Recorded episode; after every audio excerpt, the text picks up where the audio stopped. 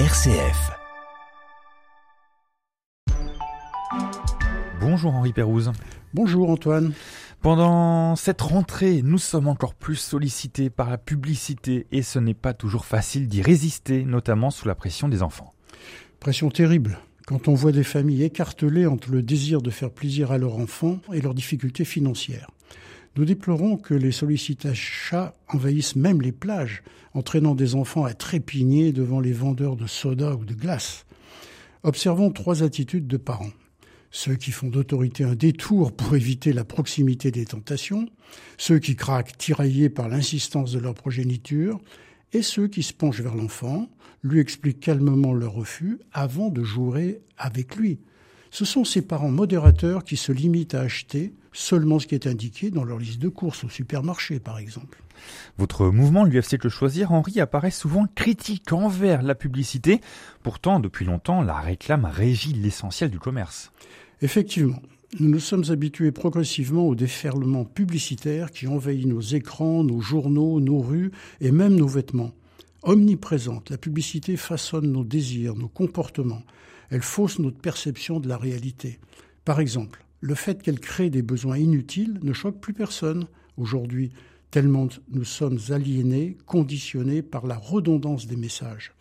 Que reste-t-il de notre liberté de consommateur quand on voit se ruer la foule pour acheter fébrilement le dernier objet d'une campagne publicitaire?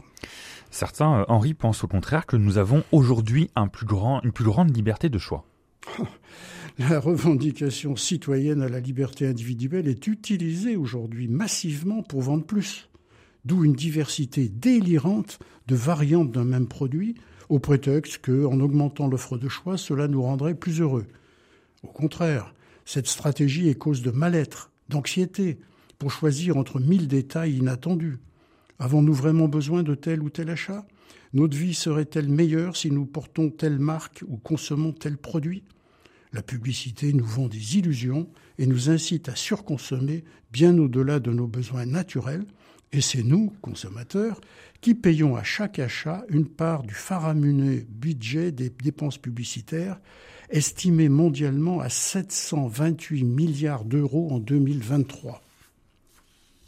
De plus, en incitant à la consommation, la publicité contribue à la dégradation écologique, au changement climatique, en stimulant une croissance économique qui épuise les ressources de la planète. Alors Henri, en tant que mouvement de défense des consommateurs, que recommande l'UFC que choisir? Nous réclamons avec d'autres organisations une régulation plus stricte de la publicité, notamment pour les produits les plus néfastes à la santé et à l'environnement. Et nous incitons chaque personne à résister aux messages trompeurs qui veulent nous faire croire que la satisfaction compulsive des désirs, créés de toutes pièces par la publicité, nous rendront heureux alors que depuis des millénaires, les sages nous enseignent que pour augmenter son bonheur, il faut diminuer ses aspirations, vouloir moins. Très difficile dans une société du toujours plus. Effectivement. Merci beaucoup Henri Pérouse.